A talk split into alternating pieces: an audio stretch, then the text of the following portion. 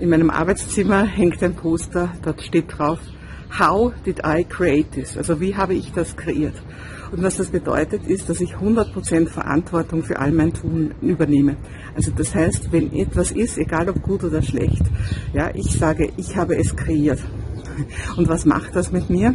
Das macht das, dass ich nie das Opfer bin, dass ich immer sage, ich habe selber einen Anteil daran. Solange du sagst, du bist Opfer, kannst du nämlich nichts tun. Und erst wenn du eben wirklich sagst, ich bin an allem beteiligt, was mir passiert, übernimmst du die Verantwortung für dein Leben und erst in dem Moment kannst du auch wirklich etwas ändern. Also, was möchtest du kreieren? Wie willst du es kreieren?